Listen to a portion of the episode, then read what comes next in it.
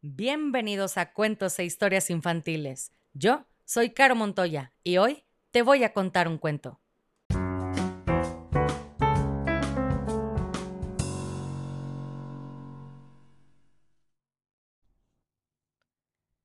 Y el cuento del día de hoy se llama El regalo de Elías. Texto de Andrea Ruiz Sánchez. Ilustración Chubasco. Y dice así. Elías estaba muy feliz. Había llegado el día de su cumpleaños y sus papás le habían prometido un gran regalo. Estaba ansioso por descubrir qué era. Cuando vio el tamaño de su regalo, el corazón le latió muy fuerte. Hasta se le abrió la boca de la emoción.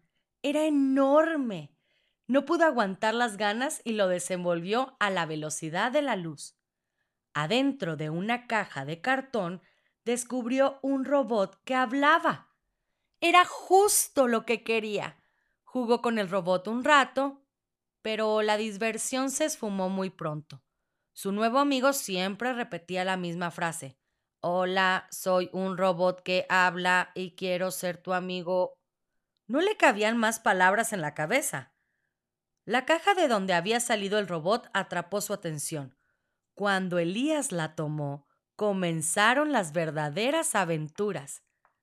Se metió en la caja y ésta se convirtió en un coche todoterreno que lo llevó a un safari, donde jugó con muchos animales.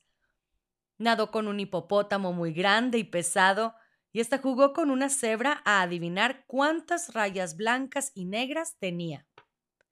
Dio una voltereta, y de pronto la caja se transformó en un barco en el que Elías navegó hasta islas desconocidas.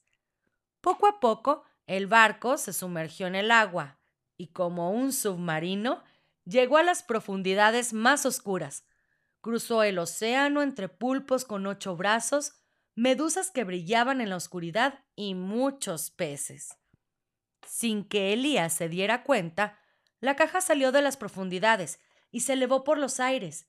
Voló sobre enormes ciudades, a la altura de los edificios más grandes del mundo, y saludó a las personas que vio a través de las ventanas de los últimos pisos.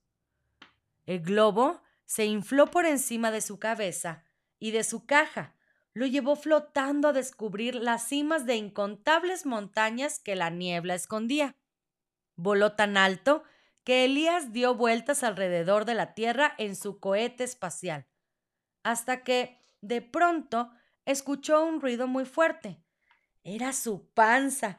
Tenía mucha hambre decidió dejar sus aventuras por un rato para regresar a comer con sus papás y los abrazó muy fuerte. Ese día había conocido muchos lugares gracias a su caja maravillosa. Y colorín colorado, este cuento se ha acabado. Y si no eres feliz, has fracasado como lombriz.